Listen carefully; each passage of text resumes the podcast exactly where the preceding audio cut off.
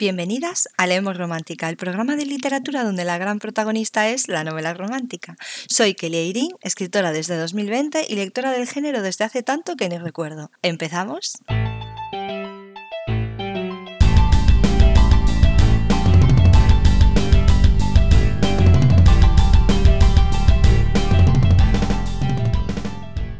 En este episodio vamos a hablar de cómo ha evolucionado la novela romántica desde sus inicios hasta la actualidad. Para ello analizaremos tanto las portadas como el contenido, con unas invitadas muy especiales. Hoy os voy a presentar a Erika, que nos acompaña, que es escritora, correctora, formadora y mentora. Y además para mí muy especial porque gracias a ella pude publicar mi primera novela, mi primera, mi segunda, mi tercera. y María Latorre, que también es escritora y diseñadora gráfica. Tiene pendiente un curso por ahí para ayudar a, a las escritoras autopublicadas a diseñar su propia portada, que nos lo prometiste, no sé cómo lo tienes. Es cierto, cierto. Pues eh, por ahí está, por ahí Bueno. se está. Tiene que salir, tiene que salir. Por ahí se está formando. Es una gran necesidad. Y bueno, y también tienes una novela ahí que está a puntito de salir eh, con editorial, ¿no? ¿Cómo va eso? Dentro de poco, en, en marzo, a finales de marzo, saldrá con editorial Descalza entre raíces, que fue mi primera novela. Gracias también a Erika. Erika es la que nos ayuda a cumplir nuestros sueños. Sí, Muy totalmente. contenta hoy para la cama. Y, y la- y además nos da la fuerza para seguir escribiendo más, o sea que... Y sí, en, en Nada, esa la marzo tenéis fue- dentro ya. Pero si no fuera por ti, por tu apoyo, yo no sé dónde estaríamos muchas. Totalmente. Ya hablas con Erika y ya te sube totalmente para poder seguir escribiendo. Erika necesita su propia Erika. Bueno, chicas, pues si os parece, empezamos con el tema de hoy, que es cómo ha evolucionado la novela romántica a lo largo de los años. Al principio, en los años 20, aparecieron las ediciones de bolsillo y empezó así como a tener un poco más de auge, pero las mujeres ni siquiera publicaban con su nombre, así que hasta los años 60, 70 no es cuando realmente hay ahí un despunte de de la novela romántica. El tema es que los temas que se trataban eran así un poco más tipo novela rosa, ¿no? Lo que ahora es novela rosa. Y Realmente eso es lo que se, se sigue considerando novela rosa. O sea, las novelas de esa época y de esas autoras en concreto, ¿no? Sobre todo, pues, Corín Tellado, que es como el referente que todos tenemos en España, y Bárbara Cartland en el extranjero y demás, es un poco lo que se ha quedado con la etiqueta de novela rosa. Todavía hay mucha gente que llama novela rosa a, a lo que hoy entendemos como novela romántica, pero digamos que se quedaría más acotado a, a esas autoras y esa época. Sí, esos libritos cortitos, así, eh, tipo Sí, folletín. Los de los kioscos, exacto, los que te costaban cuatro duros, bueno, cuatro duros no me pasa, o menos. los que te costaban un duro en el kiosco. Sí. Que mi madre y mi tía dicen que iban y compraban y después los cambiaban para que les diesen otros. Ah, qué bueno. Así, sí. Fíjate, ya el reaprovechamiento en la época. Sí, sí, sí, funcionaba así. Como iban al kiosco, se los cambiaban y les daban otros y funcionaba Pero así. eso, me- eso lo hacíamos en el mercadillo de mi, de mi pueblo. Pero estamos hablando de época actual, ¿no? No de los años 60. No, claro, estamos hablando de los años 90. De los 90 y algo, eh, cuando de adolescente empezabas a leer novelitas de, de estas también finitas de los kioscos, pero yo recuerdo que en el mercadillo de, de mi pueblo, el mercadillo de los jueves, había una parada en la que había eh, novelitas, solían ser de Arlequín, de estas chiquititas, pequeñitas, y tú comprabas, pagabas, pero luego te la leías y a la semana siguiente volvías al mercadillo y podías coger otra. Dejabas esa y cogías otra. Era como una biblioteca, medio biblioteca, una cosa así. Está guay además porque claro, son muy cortitas, las lees muy rápido y además las lectoras de novelas románticas somos ahí devoradoras de libros completamente. Sí, fíjate, Sí. qué estrategia más sostenible ya de, de antes. Eso se ha perdido ya, ¿eh? Si es que al final Sí. El negocio es el negocio y eso, o sea, es, es muy utópico y muy bonito en la teoría, pero realmente en la práctica dices, bueno, esta gente tiene que vivir de algo, ¿no? No le salía cuenta. Y No las salía portadas, María, nos cuentas algo de las portadas de esa época. Buah, las portadas de los 60 y los 70. Sí. Bueno, a ver, antes de entrar en materia especificar sobre las cubiertas de los 60 y los 70 y de las cubiertas en general, las que vamos a hablar, me gustaría decir que las cubiertas de los libros de romántica eh, no solo han evolucionado en el tiempo y han ido cambiando en el tiempo, sino que también han sido diferentes según el país. Cuando una editorial adquiere los derechos de una novela en otro idioma, lo que suele hacer es adaptar la, la portada a los gustos de los lectores de ese país. Y aunque es verdad que cada vez esto se está haciendo menos porque estamos como más globalizados y nuestros gustos también son más eh, globalizados, pues anteriormente sí que se hacía. Entonces, las portadas de los 60 y los 70, en el caso de los libros de Corintellado, que eran libros que se hacían aquí en la patria y en, aquella época, el protagonismo era sobre todo para una ilustración que, cubría la portada. Los libros de Corintellado eran de los que se denominaban de tapa blanda o rústica y por tanto facilitaban la impresión de esa ilustración a color en la cubierta. Supongo que se veían estos libros como herederos de los folletines de los que hablábamos al principio, en cuanto a los puntos de venta, el público y el poder adquisitivo. Así que nadie pensó supongo, en una impresión en tapadura, que es lo que se hacía con los libros más, más serios para este, para este tipo de historias. La estética de la ilustración era muy parecida a la de otros libros de ficción del género publicados en la época en España. Como no había nada específico de literatura romántica, y realmente todavía no se había pensado en ello, a mí me recuerdan un montón el tipo de ilustraciones de estos libros a las portadas de libros como de libros infantiles como Los Cinco, o si os acordáis, eh, las ilustraciones de Purita Campos, ¿no? Es una técnica a Esther. ¿Os acordáis de Esther? ¿Verdad? Sí, sí. sí tienen un poco ese puntito.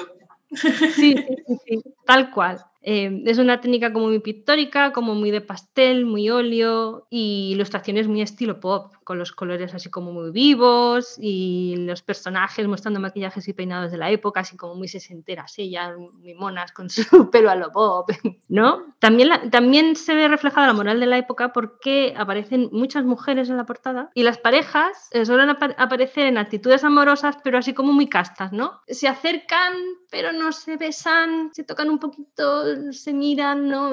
Era un poco la moral, la moral de la época. Estamos hablando de novelas publicadas en España años 60-70 todavía estábamos en dictadura y no podemos olvidar que ahí había un filtro que es la censura y que solo se publicaba aquello que pasaba ese filtro, ¿no? Entonces, a ver, yo siempre he entendido la publicación de estas novelas, es una hipótesis mía, ¿vale? No, no, no, es que me haya documentado al respecto ni nada, pero siempre he entendido la publicación de esas novelas y el éxito de esas novelas porque es un poco una estrategia de adoctrinamiento. Es decir, si eso salía a la calle era porque realmente interesaba que a las mujeres les llegara eso un poco como si fuera casi propaganda de cómo tienes que ser, cómo tiene que comportarse la mujer ideal, etcétera, etcétera. Yo de Corintellado no leí ninguna, pero de Bárbara Carlán sí. Y sí que es verdad que, claro, es como un poco adoctrinamiento de cómo tiene que ser la mujer, de que tiene que ser salvada por el hombre, o sea, y ahí... Eso es, que no es que estén en, claro, no es que estuviesen en puntos de venta eh, por, porque, ah, mira, vamos a darles un hueco a las mujeres, vamos a, darles,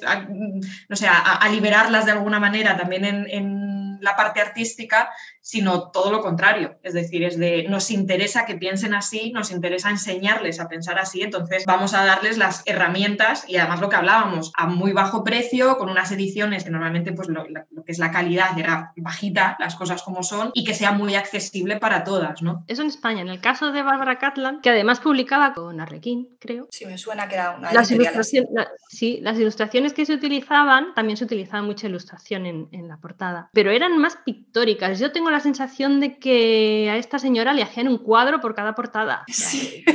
Era, era un óleo. esta, gente está a otro nivel.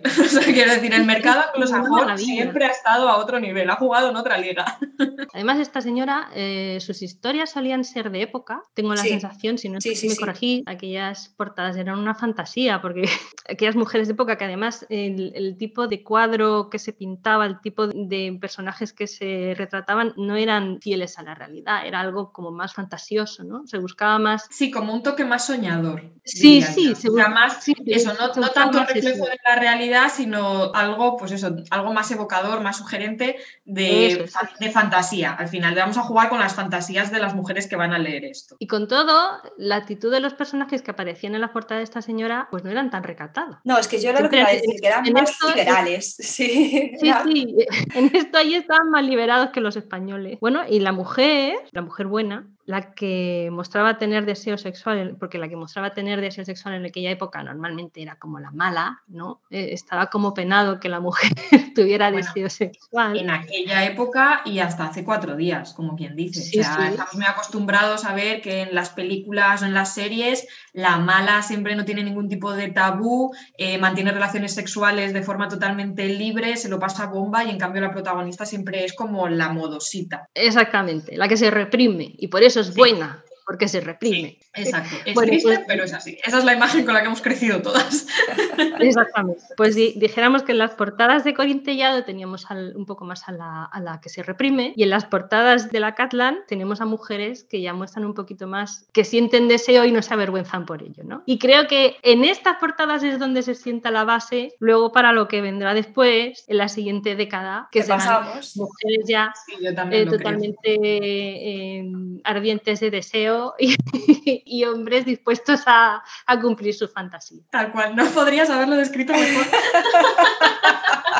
Pasamos a los 80, a la época de Johanna Lindsay, Kathleen Whitwist, Nora Roberts, y ahí ya vienen los torsos desnudos de hombres que llenaban las portadas de la época. Y ahí ya la mujer ya sí que empieza a explotar más su sexualidad y ya no se baja tanto el telón cuando, cuando llega la escena. Y nada, y cambia un poquito la temática, yo creo también. Es más liberal, se habla más de otros temas también. ¿Tú qué opinas, Erika? Sí, yo creo que al final la revolución sexual dejó su impronta también aquí y se nota, se nota mucho. Y ya no solo a nivel España, que evidentemente ahí fue como muy visible, ¿no? Con, los últimos años de los 70 y principios de los 80, con todo el tema del destape y demás, sino incluso fuera de nuestras fronteras también. O sea, yo creo que es el, momento del auge total de, lo que hoy conocemos como novela romántica y donde ya se empezaban a incluir las escenas de sexo explícito, que es un poco la, seña de identidad de la novela romántica hasta, hasta hace muy poquito, que ahora está cambiando un poco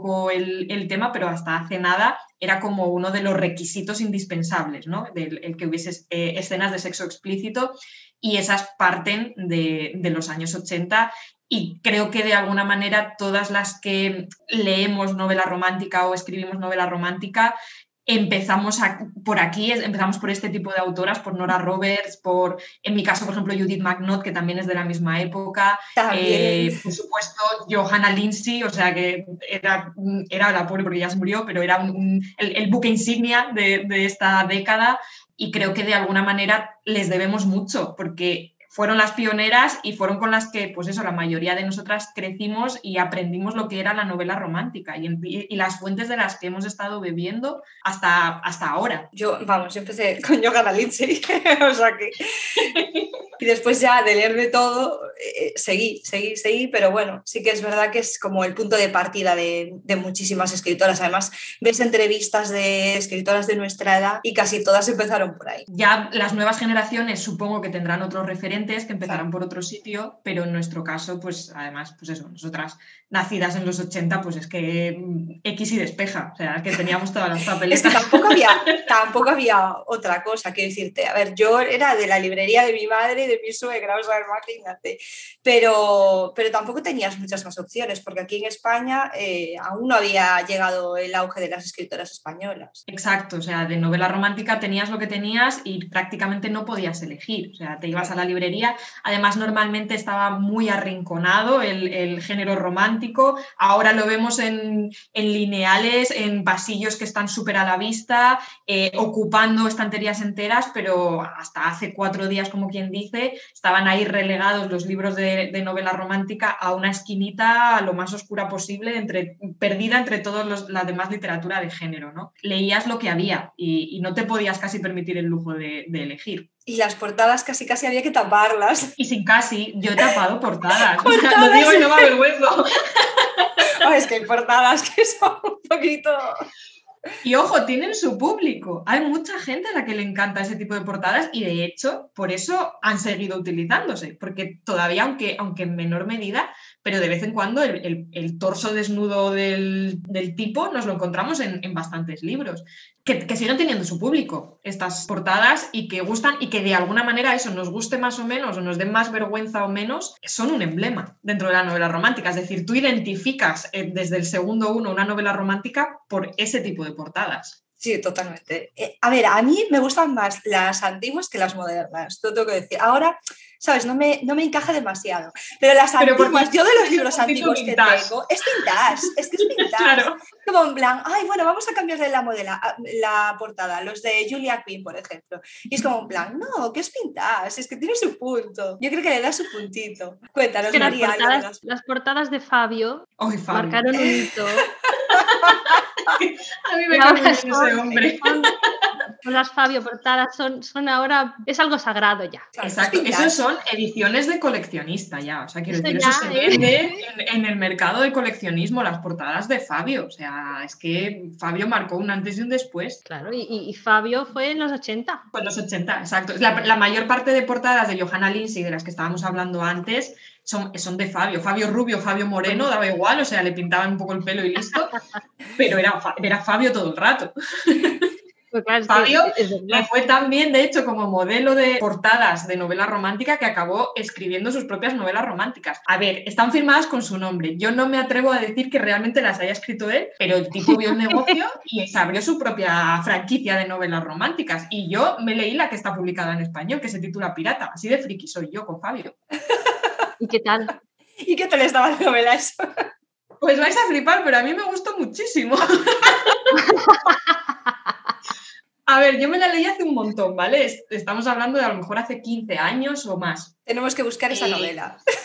Pero quizá ahora la vuelva a leer y me horripile, no lo descartemos. Pero en su momento yo dije, ostras, está chulísima, porque es que encima la que está publicada en España, todas las, las, novelas de Fabio, el tipo tampoco se comió mucho la cabeza con los títulos, ¿vale? Entonces, todos los títulos están formados por una única palabra que define la identidad del protagonista masculino. ¿Vale? Pirata, vikingo, los títulos eran así. Entonces, la que está publicada en España es la primera, que es la de pirata. Y claro, yo es que tengo una pedrada enorme con los piratas. A mí me encantan da igual que lo escriba, claro, igual que lo escriba Fabio, quien sea. Yo me he leído todas las novelas románticas posibles que he encontrado de piratas. Y muchas veces tenía la sensación de que no se correspondía la imagen de los piratas que yo me encontraba en las novelas con la imagen que tenía en mi cabeza, ¿no? Y la de Fabio sí. Entonces, yo le estoy muy agradecida por haber escrito o firmado esa novela porque durante mucho tiempo me quedé con la sensación de ha tenido que venir Fabio a escribir una novela de piratas que mole. Y la portada salía él. Hay que y la portada sale él, por supuesto. De hecho, quién va a salir? El nombre, el nombre del, del, autor es que no sale ni el apellido, sale su firma, Fabio, y ya está, es como de todo el mundo sabe quién soy. No hace falta que diga ni Lanzón ni qué es el apellido, o sea, Fabio, sin más. Hombre, eso, es una, estrategia de marketing de, de, vamos, de, cum laude. Eso es una portada chapó. Muchas veces dicen, no, es que la portada, en la portada tiene que haber este elemento, este elemento. No, en la portada tiene que haber lo que tiene que haber para que te comunique lo que te tiene que comunicar. Y ya está. Y de hecho, si no hubiese puesto ni su nombre, solo su imagen, ni el título, él, vestido de pirata, ya lo hubiese, ya lo hubiese clavado. Además es curioso, ah, mira, me he acordado, la, otra se llama Comanche. Tampoco hay mucha diferencia. Tú ves las portadas y realmente es Fabio con la camisa abierta. O sea, quiero decir que no es que vaya vestido de Comanche o que vaya vestido de vikingo o que vaya vestido de pirata. No, no, no, no le hace falta. O sea, es Fabio con una camisa abierta, sin más. Yo tenía apuntado algunas cosillas para hablar sobre Fabio y sus Fabio portadas. Cuéntanos, cuéntanos. Y después de todo lo que hemos dicho, que ya lo hemos dicho casi todo, apuntar que las poses que utiliza, en las que retrata Pino, que es el que hacía los cuadros de, Fabio, porque claro, hay, hay, libros que tienen fotografías de Fabio, pero los primeros tenían cuadros de Fabio. Y quien hacía estos cuadros era Pino. Y las poses, yo tengo la sensación de que las poses, aunque bastante más sexualizadas, eran muy parecidas a las que encontrábamos en los libros de Bárbara Kaplan. O sea, las portadas de Fabio están inspiradas en las portadas de, de Bárbara. Aunque claro, como habéis dicho, estábamos en los 80, la revolución sexual, el despertar, la mujer ya no se reprime, ya no tiene por qué sentirse mal por tener deseo, y las mujeres que aparecen en las Fabio portadas realmente es que son así. Sí, son, mujeres, a veces las miras y dices... posturas súper complicadas, unos escorzos que dices, madre mía. ¿Qué te está pasando, chica? ¿no? ¿Tienes, ¿Qué tienes? ¿Has llegado o no has llegado? Has llegado. Por la cara que pones, has llegado. Has llegado. y es así. También luego comentar de las portadas de los años 80, hay una pequeña revolución, porque hasta ese momento, a principios de los 80, llega Arlequín a España y compite un poco por el monopolio que tenía Corín Tellado, que era la que partía la pana. De hecho, empieza a introducir su manera de, de hacer, porque Arlequín no se adapta a lo que hay en España, al contrario, él importa todo lo que ha hecho en el resto de países y es Corintellado la que coge cosillas de Arlequín. Entonces, en cuanto a portadas, bueno, Arlequín, la manera de, vender literatura romántica, eh, sus historias, su formato, todo lo revoluciona, son ediciones baratas, de bolsillo, con gran variedad de temas y autoras, todas extranjeras y traducidas al castellano. Todavía no habían pensado en aquello de montar un HQN. y las portadas se venden... para que llegara HQN. Uh, faltaba. Y las portadas se venden sin adaptar su diseño, es decir, que era la misma aquí que en Suecia, porque Arlequín vendía a nivel internacional. Y bueno, y, y las portadas se adaptaban también a las diferentes líneas que tenía Arlequín, porque si os acordáis, Arlequín tenía que si Bianca, que si Jazmín. Sí, sí, sí, sí. Cada una pues tenía su diseño. Aunque todos los diseños tenían una estructura básica en la que iban cambiando ciertos elementos. Normalmente teníamos el título, teníamos el nombre de la línea, el nombre de autora y una fotografía. Y estas fotografías, antes hablábamos de ilustraciones, ahora Arlequín introduce las fotografías y las fotografías las solían hacer ellos en sesiones de fotos. Tampoco se usaba aquello de utilizar las fotos de stock. Y eran fotografías que mostraban pues, a las mujeres y a los hombres de la época, ¿no? a las parejas de la época, eh, sobre todo parejas, vestidos con sus pintas de los años 80, con sus poses así muy ochenteras. ¿Os imagináis a qué te dedicas? No, soy, soy modelo para fotografías de portadas de novela romántica. Tiene que ser súper gracioso. Ahora ya no, pero en su momento tenía que ser súper gracioso. Debía ser la leche. Bueno, claro, ahora los modelos y las modelos que hay ahora para las portadas de... Porque yo creo que Arlequín, no sé si lo sigue haciendo, pero yo creo que hay editoriales que siguen haciendo sesiones de fotos exclusivas. Ah, sí. Ostras, eso no lo sabía yo. Sí, sí. Pensaba que ya todos tiraban de bancos de imágenes. No, creo que, que hay editoriales que todavía las hacen. A ver, ahora cada vez hay bancos de fotos más especializados. Hay, por ejemplo, el otro día estuve navegando por uno que se llama Arcángel o Arcángel, que es un banco de fotos especializado en fotografías para libros. Pues eso yo no sé. Qué curioso, yo tampoco me lo apunto.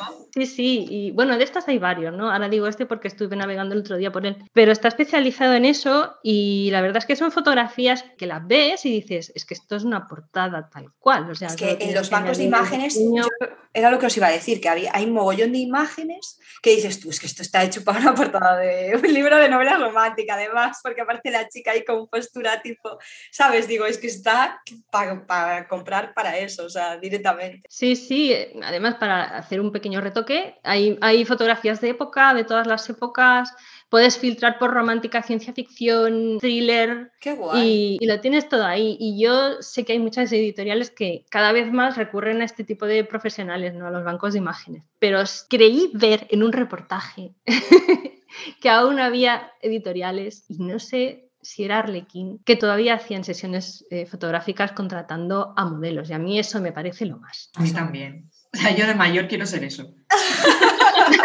Lo he decidido ya. Ponerme unas enaguas y que me hagan fotos. Sí. Qué guay. Con Fabio, va a ser posible. Fabio. Con un nuevo Fabio.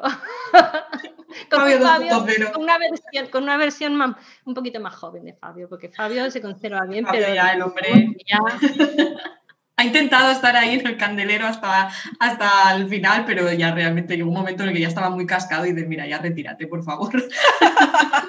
Es el, Zeus del Olimpo, Fabio, pero ya que se queda. Zeus, Zeus está mayor ya. Sí. Nos quedaba en recuerdo ya de las portadas. Ya ese momento en el que tus portadas ya se consideran vintage, igual es por algo. igual es. bueno, pues pasamos a los años 90 con Lisa Kleypas, Susan Elizabeth Phillips, la novela contemporánea, comedias románticas, donde tiene el auge, y las mujeres son mucho más fuertes, e independientes, y ya el amor ya no es lo único que prima en la novela, ¿no? Hay ya otros hilos conductores, otras subtramas, y ya las novelas son más complejas, más largas, no sé, ¿qué opináis vosotras? Sí, de hecho, bueno, corrígeme si me equivoco, María, pero yo creo que es la primera década en la que vemos portadas donde solo hay mujeres, es decir, donde no está la pareja, sino que ya vemos solo mujeres, ¿no? Ya podemos entender eso, que tienen cierta profundidad psicológica que no había antes, que sí que las tramas románticas estaban muy bien construidas, no, no decimos lo contrario, al menos yo no digo lo contrario, pero digamos que aquí lo que se busca es algo más, ¿no? Se busca, yo creo, una identificación plena de las lectoras con la protagonista femenina, es decir, que puedan eh, reconocer en ella comportamientos o hábitos o decisiones de, de su día a día. Sí, en esa época en las portadas empieza a desterrarse al hombre y a dar más protagonismo a la figura de la mujer y se utilizan recursos más sugerentes que causen intriga y que tengan una relación simbólica con la historia como objetos o lugares. También se apuesta por diseños totalmente tipográficos en ocasiones según las necesidades y que hace un guiño a aquellos libros serios de los que hablábamos antes de tapadura, que no se pensaba en un principio publicar este tipo de historias en, ese formato de libro serio. De los pues que no había que tapar. Exactamente, no había que tapar. Pues en esta época parece que se empieza a utilizar este recurso y yo tengo mis dudas de si no es un poco para hacer ese guiño de ahora lo hacemos como antes no queréis hacerlo, porque claro, antes en los libros, en aquel tipo de libros serios solo se podía poner, como era la tapadura, solo se podía poner título, nombre de autor, la editorial y a lo mejor hacer algún grabadito, ¿no? Pues esto es un poquito lo que también se empieza a hacer. Los tipos de letra que se mueven en estas portadas son entre clásica y caligráfica, incluso se mezclan en un mismo diseño, aquí es cuando se empieza a utilizar esa letra caligráfica que muchas veces ha seguido hasta hoy, tan romántica, que se, que se asocia tanto a la romántica. Sí, verdad. Y, no lo había pensado nunca, fíjate, pero es, es totalmente cierto. Y en general, se tiende más en las portadas a la sutileza y al buen gusto y no tanto a lo explícito, no tanto pechote, no tanto pechote Fabio, sino un poco más, más al, no se va tanto a la carne y a la víscera, sino que se va un poquito más al, al corazón, ¿no? sí.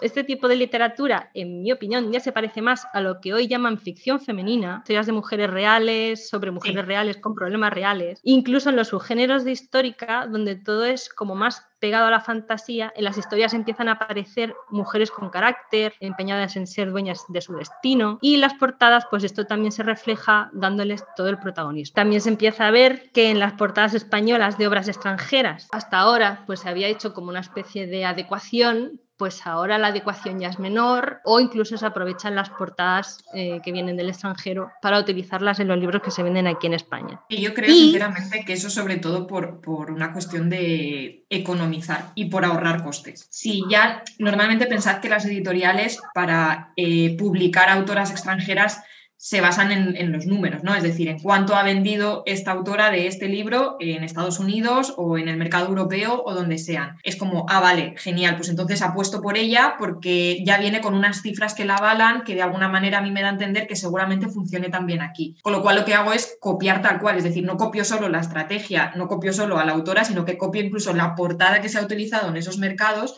para que aquí intente funcionar de la misma manera. Luego otra cosa a destacar de las portadas de esta época del diseño editorial que se hace esta época es que empieza a haber el boom de las series de ficción, ¿no? Sobre todo lo hace Lisa Kleypas con series familiares y esto se empieza a tener en cuenta a la hora de diseñar estas series, ¿no? Para que unas casen con las otras. Se empieza a crear una línea coherente de diseño para que los libros que componen las biologías, las trilogías y demás, pues se reconozcan. Este concepto después se ha aplicado, por ejemplo, a los libros de un autor en concreto también y creando las bases de su marca personal por así decirlo. de manera que gracias al grafismo podemos adivinar no solo el género y el subgénero de la novela, sino también quién es la escritora que la ha escrito. Y en aquel caso, en las biologías y trilogías, también podíamos hacernos una idea de que aquel libro estaba relacionado con el otro. Aquí es donde se empieza a forjar la autora de romántica con tirón, hasta el punto de que en las portadas de las nuevas novelas románticas y en las reediciones de estas autoras, los nombres empiezan a aparecer más grandes en los títulos. ¿Por qué? Porque lo que vamos a hacer es que vamos a buscar esa autora que nos gusta un montón y nos da igual lo que haya escrito, que la vamos a comprar. Entonces, como los editores lo saben, lo que hacen es poner bien grande el nombre de la autora y luego en chiquita, a lo mejor una ilustración chiquitita, chiquitita, porque eso ya no importa tanto. Y luego a lo mejor el nombre de la obra también en chiquitito porque tampoco importa tanto, ¿no? Entonces esto se empieza a hacer en esta época. Ya, es que además lo que tenemos las lectoras de novelas románticas es que cuando nos gusta una autora, tenemos todo de ella. Y ya no nos, da igual lo que publique, que lo vamos a comprar. O sea, lo que nos interesa es esa autora. La lista de la compra de Marian Keyes. Todos, caen todos, al final es así. Marian Keyes, que también empieza en esta época a publicar y que es totalmente el paradigma de la escritora de romántica que escribe historias reales para mujeres reales con un toque de humor y ternura, cuyas portadas también son muy reconocibles, porque también tienen como protagonista a la mujer, la tipografía que se utiliza también es una tipografía es así muy desenfadada, muy de la época, y los colores ácidos que, utiliza, que se utilizan en las portadas, sobre todo en las de las ediciones españolas, el cromatismo de colores ácidos, pues es muy identificativo del tipo de historia, del tipo de humor, del tipo de mujer actual que se encuentra dentro. Y pasamos a los 2000, ¿no? ¿O nos queda algo? Pasamos a los 2000. Y en, los 2000 llega los vampiros. Para los de la novela romántica. y para muchas, para muchas.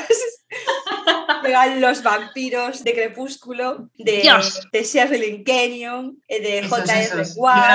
Yo, yo, también, yo también. yo era muy fan de la Kenyon, muy, muy, muy fan. Yo también, yo también. Que por cierto, hace poco vi en Bookstagram que iban por el libro 27 de la serie o algo así, que yo ya me perdí. Yo me perdí también, yo después de Aquerón me leí como dos, o tres más, creo. Sí, y ya ahí me quedé, ya me bajé del, tren de la Kenyon porque ya, ya, yo misma ya tenía un lío de nombres y personajes y tramas en la cabeza que ya no me enteraba de nada. Pues hay un primo de la Querón por ahí, al parecer. Claro, es que yo recuerdo que en una entrevista ella dijo que su idea era hacer como cuatro series dentro del tema de los cazadores oscuros, cuatro series, y la de Aquerón, que ya son como 30 libros, una cosa así, es solo la primera. Es decir, luego había otras cuatro con, que giraban en torno a, otros, a, otro personaje clave, igual que Aquerón en la primera parte, ¿no? Pues ya nos estamos viendo a, a, ciento y pico libros. O sea, entonces no sé si mantiene su intención esta mujer, porque ya es verdad que yo ya le he perdido la pista, pero la intención que tenía inicialmente era esa. Y nada, yo aguanté, pues eso, la primera parte de, o sea, los, los de Aquerón, que además me leía incluso los relatitos cortos que por Navidad o por San Valentín. O sea, yo es que me leía todos. Entonces, en total, creo que son como 32 libros, una cosa así, hasta que eran muchos. Yo me acuerdo que me compraba la mitad yo, la mitad mi cuñada para podernos los cambiar, leernos todos. Estaba muy guay. Y bueno, aquí lo paranormal, los hombres lobo, los vampiros, todo este rollo es lo que está de moda. Y la mujer también aquí, al principio con Vela sí que es en plan, como que la tiene que defender, como que es la así, la blandengue, pero luego hay muchos, muchos libros de la Kenyon, por ejemplo, era al revés, que ella... Era al revés Sí, eran fuertes y tal, y aunque no tenían poderes, eran guerreras, no se dejaban mangonear. A mí por eso Era además la que en el último momento le plantaba cara a Artemisa, que daba por saco en todos los libros, y rescataba el alma del cazador oscuro de turno, pasase lo que pasase. ¿no? Entonces, es cierto que tendemos a pensar mucho en Crepúsculo cuando pensamos en novela paranormal, pero es que en realidad Crepúsculo va como por otro lado. Es decir, todo lo demás que se escribía de novela paranormal y que se publicaba de novela romántica paranormal no tenía nada que ver con Crepúsculo pero nada, nada, nada. Y ojo, en su día, cuando yo leí Crepúsculo lo disfruté, a mí me gustó, pero mm, realmente no lo considero ningún paradigma ni, ni, el, ni el, ejemplo, ¿no? De, de, pues mira, lo que se escribía en esta época era así, o sea, Crepúsculo tiene como ese toque, aparte de juvenil, evidentemente, que eso lo, suaviza mucho y lo, lo, aclara mucho, pero además no podemos olvidar, o sea, con todos mis respetos, que su autora es mormona y ella, pues oye, tiene muy interiorizado el tema de eh, aquí todos son buenos y ojo que no pueden tener sexo antes del matrimonio, así que en el último libro los caso porque si no, no pueden tener sexo. Perdón por el spoiler, no lo sabía, pero no sabía, es así. Es así, o sea, quiero decir, entonces, claro, comparas eso con el resto de la novela romántica paranormal, que es justo lo contrario, es decir, ahí hay sexo a cascoporro y de una forma más eso, como son personajes con, con superpoderes y demás, eh, o con habilidades sobrenaturales y demás, pues suelen tener unas relaciones sexuales así como muy explosivas, ¿no? Y en el caso de Crepúsculo es justo lo contrario. Bueno, también quiero decir, porque luego en la noche de bodas pues ya dan renda suelta a la pasión, pero hasta que no llega la noche de bodas están a dos velas ellos y está a dos velas el lector. Sí, además que te fastidia mucho que estás ahí, eh, ¿sabes? Llevas, no sé, 800 páginas ahí y nada, que sí que hay otra vida aparte de, de Crepúsculo. Hay vida más allá de Crepúsculo. Sí, sí, Sí, pero yo quería preguntar, ¿vosotras por qué creéis que de pronto se pusieron de moda los vampiros? Los vampiros sexys. Por supuesto, a ver, es que un vampiro feo, ¿qué gracia tiene? Ninguna. vamos, vamos o sea, ¿tú has visto protagonistas de novelas románticas feos? No, pues ¿por qué los vampiros van a ser feos? O sea, yo tengo una teoría, yo tengo una teoría de por qué de pronto en los 2000 hubo, hubo un montón de, escritoras que se pusieron, a hacer romance paranormal con vampiros sexy. Cuéntanos, cuéntanos, cuéntanos. Mi teoría es que todas las adolescentes que vieron entrevista con el vampiro se enamoraron de Brad Pitt Oh, es que, a ver, Perdona, yo no me enamoré de Brad Pitt, yo me enamoré de Tom Cruise. Exactamente. Soy así de rara, ¿vale?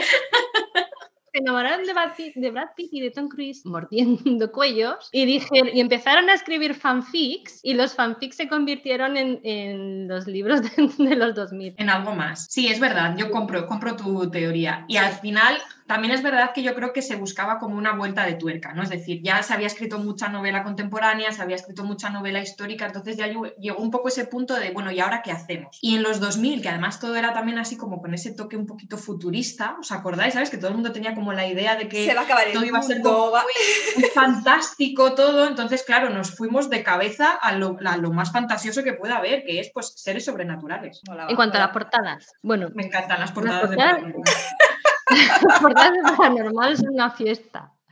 Son una fiesta, sí. Si empezamos por las de Crepúsculo, por ejemplo, son una mezcla entre lo que decíamos de las portadas de romántica que en los 90 sugerían más que mostraban, ¿no? Y que utilizaban elementos simbólicos, más que mostrar explícitamente lo que hay en ella, para crear curiosidad. Y las gamas de color típicas de la literatura de terror, porque claro, e, esto era una mezcla, era un romance paranormal y se mezclan como los códigos de dos géneros aquí. O sea, llegó un momento en el que tú estabas en la, en la librería y veías rojo y negro y ya sabías de por dónde iban los tiros.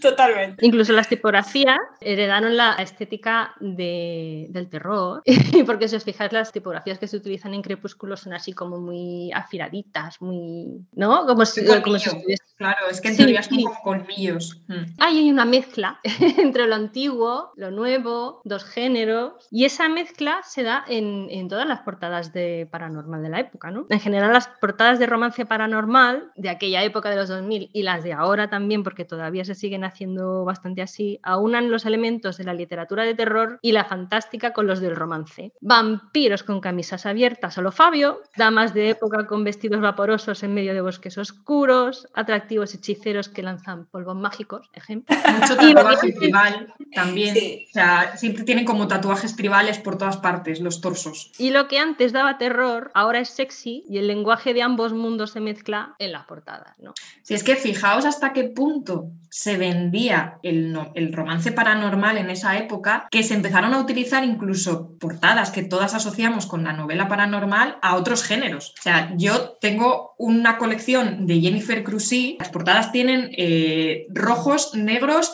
símbolos que, todos asociamos con, ese tipo de literatura, ¿vale? Por ejemplo, hay uno que es una chica de piel muy, muy, muy, muy blanca con una rosa roja delante del, del canalillo. Otro que es también otra chica de piel muy, muy, muy blanca eh, con los labios pintados de rojo, un rojo muy, muy, muy intenso. De hecho, esta que os digo, la de la, de la rosa delante del canalillo, he visto las dos versiones, es decir, he visto la de Jennifer Cruzy, que es una novela que curiosamente es una comedia romántica, es decir, que es como lo último que tú asocias con ese tipo de portadas, está esa versión que es como la, versión light y luego hay otra versión que pertenece, eh, esa ya sí, a una novela paranormal, que ya se ve en el canalillo de la chica una mordida de vampiro con el reguerito de sangre cayendo, ¿sabes? O sea, es, es exactamente la misma foto aplicada a novela paranormal y novela no paranormal. Se vendía tanto la novela paranormal que incluso se copiaba la estética de las portadas paranormales para otros géneros, con intención de vender más, claro. Sí, yo tengo visto alguna novela en plan eso, negra y con un detalle con un zapato rojo o algo así, que dices, ¿esto qué es? Y dabas la vuelta para mirar la sinopsis y decías, pues sí, esto es una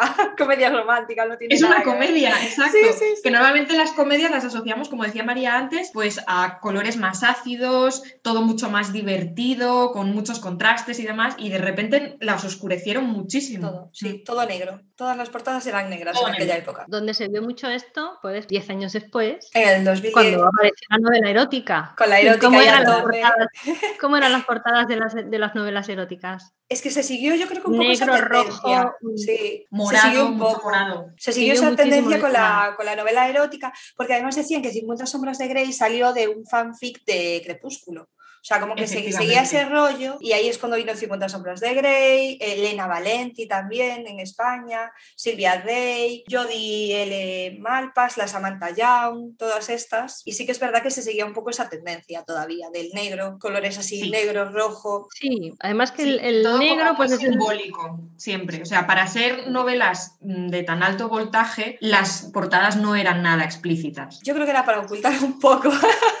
porque para compensar. para compensar el contenido, porque el contenido era las subtramas que teníamos con Susan Elizabeth Phillips y tal, se convirtió en no había subtrama, solo había una subtrama. Solo había una subtrama, nada más.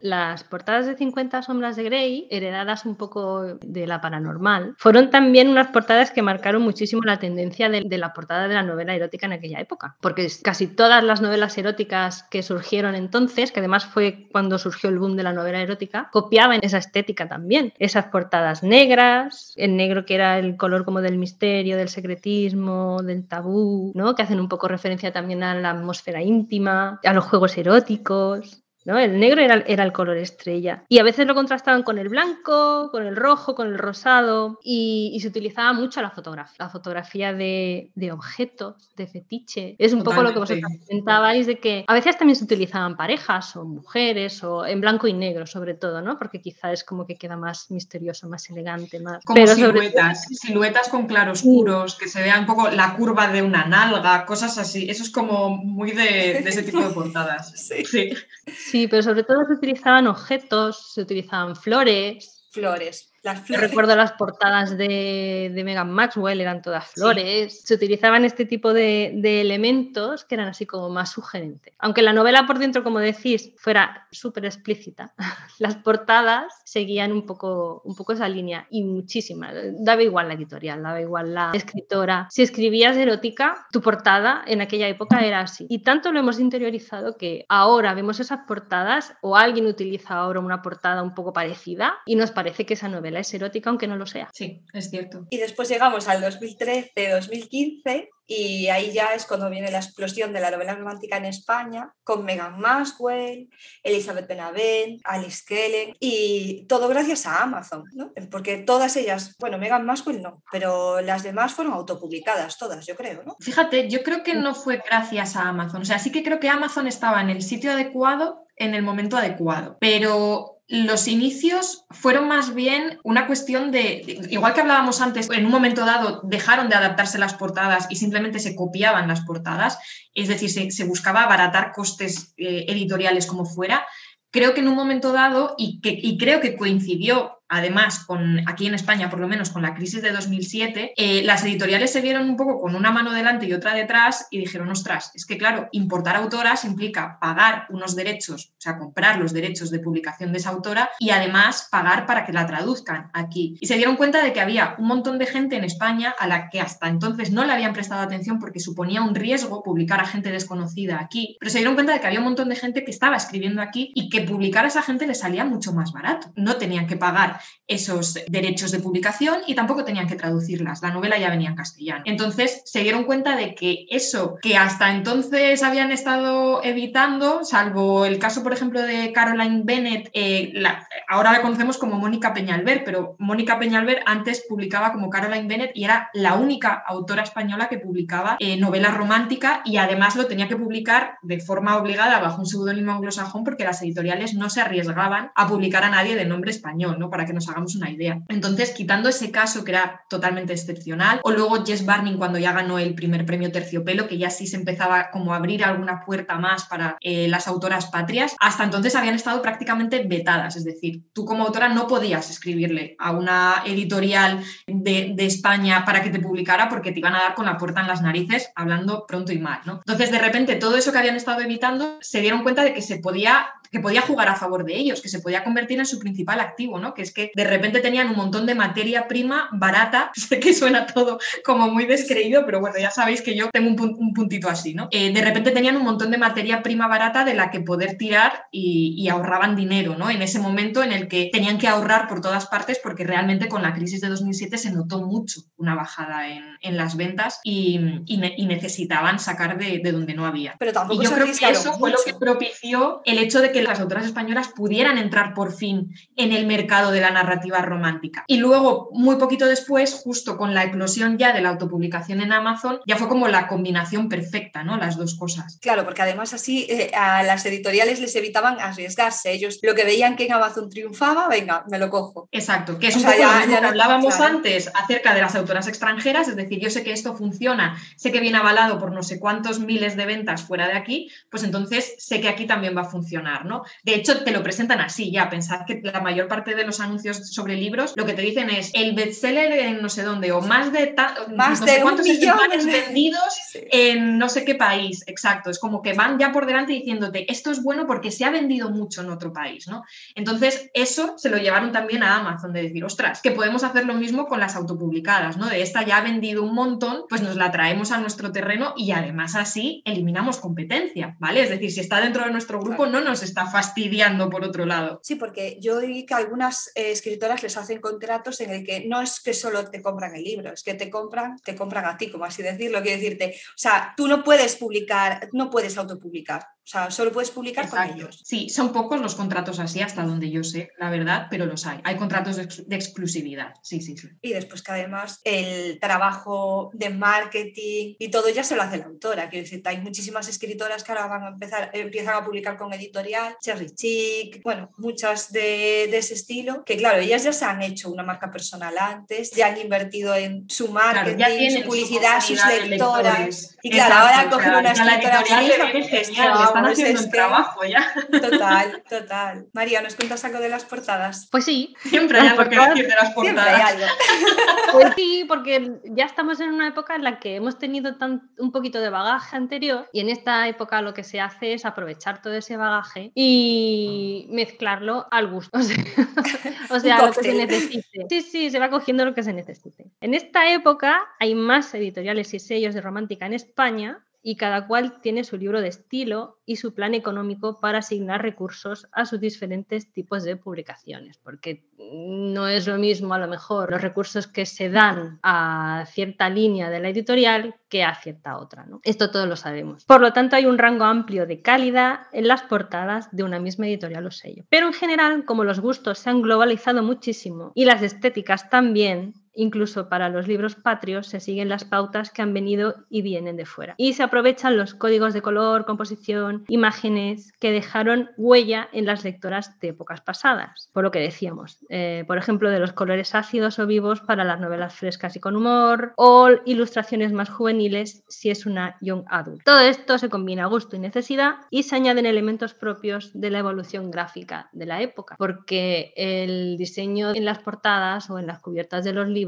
no es independiente del, del diseño que se hace en general en el país. Cada época tiene su corriente en cuanto a diseño y en el diseño editorial pues también se aplica. También hay que tener en cuenta que muchas de las nuevas autoras de aquí han tenido su primer contacto con la romántica leyendo libros traducidos y han asimilado muchas cosas que quieren incorporar en sus obras. El lenguaje, los personajes, el estilo de narrar y también la estética de las cubiertas. Y eso ayuda más porque tanto quien escribe como quien edita como quien lee está acostumbrado a un código que comparte y comprende y dentro del cual se puede mover con comodidad. Así que en cuestión de portadas tenemos desde nuevas versiones de los hombres descamisados, que todos las hemos visto, que se siguen haciendo hoy, en las que pues no importa mucho la cabeza, te la cortamos, lo que nos importa es tu pechote, ¿no? Ahora sí, ahora se tiende a cortar Es verdad que ya no se ve ni la cabeza. Mm. no se les ve la cabeza a los pobrecicos, da igual la cara que tengan, me importa cómo tienes la tableta, ¿no? Además, como hay tantas lectoras que reconocen abiertamente que les da igual, o sea, quiero decir, porque luego ellas se crean mentalmente la imagen que les da la gana del protagonista, pues como que les choca incluso, ¿no? Ver que el de la portada no se parece al que ellas tienen en mente o con el que fantasean más. Entonces yo creo que es como, bueno, pues vamos a, quitarnos mm, obstáculos, le quitamos la cabeza al muchacho y que cada cual le ponga la cabeza que le apetezca. Bueno, es que algunas veces era eh, el chico de la portada rubio y te lo describían moreno y tú decías, pero si el chico de la portada es rubio, yo ahora ya tengo esa imagen, no me lo Además es eso, es verdad que eso pasa, pasaba, bueno, pasaba, sobre todo pasaba mucho. Ahora ya, mm. para evitarse ese problema, les cortan la cabeza directamente. Les corten la cabeza. pues tenemos ese tipo de portadas conviviendo con portadas súper elegantes y súper alegóricas y súper fantásticas. O sea que ahora se tiende más a, a lo que necesita cada historia mezclado con la línea gráfica de la editorial, mezclado con eh, lo que teníamos antes y los códigos que se han heredado y que se reconocen y que son válidos y funcionan. Yo de las portadas que se hacen últimamente tengo que destacar las portadas que hace Titania, el sello de Romántica Titania, que me parecen, y sobre todo bajo la supervisión y muchas veces también las hace el mismo, de Luis Tinoco, que es el diseñador, y que me parecen a título personal, ¿eh? esto lo digo, me parecen de las más decentes y, preciosas y evocadoras y maravillosas que hay en este momento en, el mercado. Estoy de acuerdo. Y ya está. Y ya, está. ¿Cuál, ¿Cuál, creéis que es el género, subgénero que está más de moda ahora en la novela romántica? Yo es que ahora me he vuelto a, la fantasía otra vez. ojalá volviera al paranormal, me haría tan feliz. Bueno, yo, yo estoy ahí, ahí. ¿eh? Empecé con anhelo, así, medio de broma, que tiene ahí su puntito paranormal y me recordó también mucho a eso, a esa época de paranormal. Claro, además es que eso, es como el paranormal ya está en 2000 que es vintage. Entonces es como que ya te apetece otra vez. ya, hemos dejado pasar el tiempo suficiente como para que vuelva a apetecer para que vuelva. Esto es como la moda, claro, la ropa. O sea, dicen que va a volver otra vez los pantalones como los llevamos en los 2000. Pues esto es igual. Pues tiene que volver, tiene que volver, por favor, los cazadores oscuros. Sí, sí, Y vuelven los pantalones de los 2000, que vuelvan las novelas románticas paranormales de los 2000. Claro, así es como tiene que ser. Aquí o todo o nada. A ver, yo creo que hasta ahora hemos, hemos asistido como a una evolución eh, muy marcada por décadas. Es decir, es como que en cada década primaba un subgénero por encima de otros. Era como que se vendía más o se estilaba más un subgénero, ¿no? Ya fuese la histórica, sobre todo en los 80, la contemporánea en los 90, el paranormal en los 2000, la erótica en los años del 2010. En cambio, ahora yo tengo la sensación de que no hay ninguno que realmente parta al bacalao, por así decirlo. Creo que hay muchos a la vez, creo que muchos están teniendo mucho éxito, pero no me da la sensación de que haya un ganador claro. ¿Vale? Entre todos esos. Sí es cierto que hace nada el Young Adult y el New Adult, sobre todo, vendían muchísimo, pero también es verdad que eso de darle 10 años de moda a un subgénero, a día de hoy a mí es que me parece impensable. O sea, con lo rápido que va todo, o sea, es que ahora existe Twitter, es que las cosas pasan de moda en tres días, es impensable que un subgénero se pueda mantener en auge durante 10 años, ¿no? Entonces, yo creo que va todo mucho más rápido y creo precisamente que el New Adult sí que ha estado muy de moda hasta hace muy poquito pero ya creo que se le está pasando un poco el arroz, la verdad. O sea, yo creo que ya no está petándolo tanto como hasta hace un par de años. Y en cambio ahora sí que tengo la sensación de eso, de que hay como muchos más factores en juego, ¿vale? Hay como muchos más géneros que están ahí en liza y sobre todo lo que me parece es que todos son como buen rolleros, ¿vale? Es decir, frente a esa oscuridad de la paranormal y de la erótica después, ahora yo creo que como que se premia más eso, que algo te haga sentir bien, como la novela Feel Good o incluso la novela sentimental, que creo que nos hemos ido un poco de un extremo a otro, hemos acabado tan saturados de tanto sexo de tanta erótica. que ahora ya como que se demanda algo mucho más blanco, incluso hay editoriales que reconocen abiertamente que solo publican romance blanco, ¿no? que no tenga sexo explícito. Entonces creo que ahora se está como rebajando muchísimo el, componente erótico en, las novelas y esas son un poco las que más se están moviendo, las que tienen menos sexo y las que te hacen sentir bien, pues eso, las buen rolleras. Yo estoy de acuerdo. Totalmente. Yo creo que, lo, que la que parte, si hay alguna que parta un poco la pana a nivel nacional e internacional es, el feel good. incluso, incluso a nivel de diseño. Creo que también están partiendo un poquito la pana, porque las convenciones de diseño de las feel good las está empezando a heredar otras líneas, otras líneas de la romántica.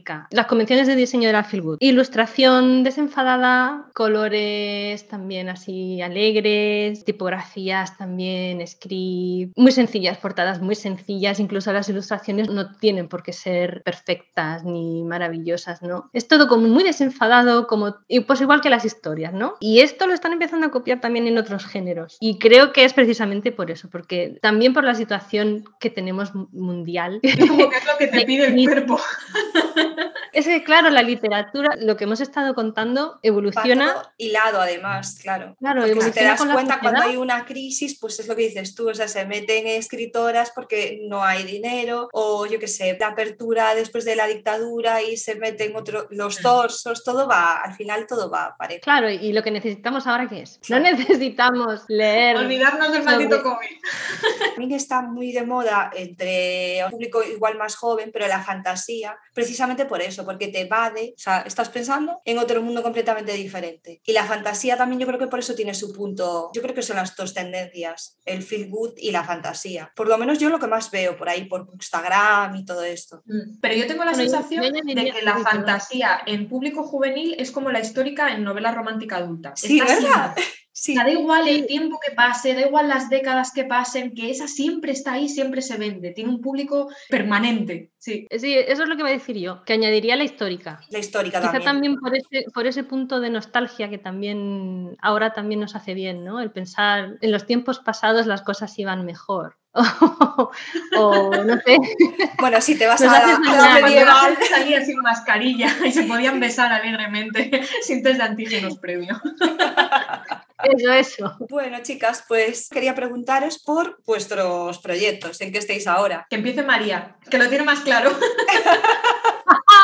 no, no, no María. Bueno, a ver, lo más inmediato es la publicación de Descansa entre raíces, finales de marzo. Y bueno, pues todo lo que se tendrá que hacer para la publicación, publicidad y, y las Esa parte que nos encanta a los escritores, el marketing.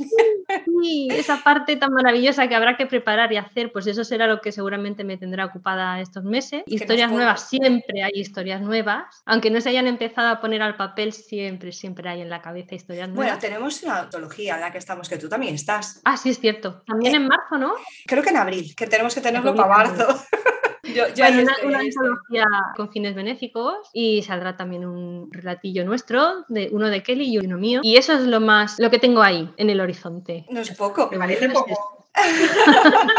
Te toca. Pues yo, nada, yo como vosotras sabéis y mucha gente ya sabe, ahora mismo estoy un poco desvinculada de la parte profesional, al menos de la parte, pues eso, que tiene que ver con la faceta de correctora, de mentora y demás. Me estoy tomando un tiempo que creo que ya me hacía falta y me estoy centrando más, pues eso, en proyectos personales que tenía aparcados, pues porque al final siempre por falta de tiempo no, no llegaba, ¿no? Entonces estoy ahí a ver si mi nueva novela, que es una cosa así como muy intensa, compleja para mí y larga, sobre todo larga, eh, sale en algún momento, pero bueno, voy, voy despacito, pero voy. Y luego centrándome también en, otros proyectos más personales, ¿no? Es como que esa parte de Erika Gael quizá la, necesito dejarla en barbecho una temporada, seguir escribiendo, sí, pero tomarme las cosas de otra manera y centrarme un poco más en mí, en Carla, la que se esconde detrás del seudónimo, y, a ver qué le apetece hacer a Carla. Entonces estoy así en un momento de estos de pausa, pero al mismo tiempo como en paz conmigo misma, que ya creo que me tocaba.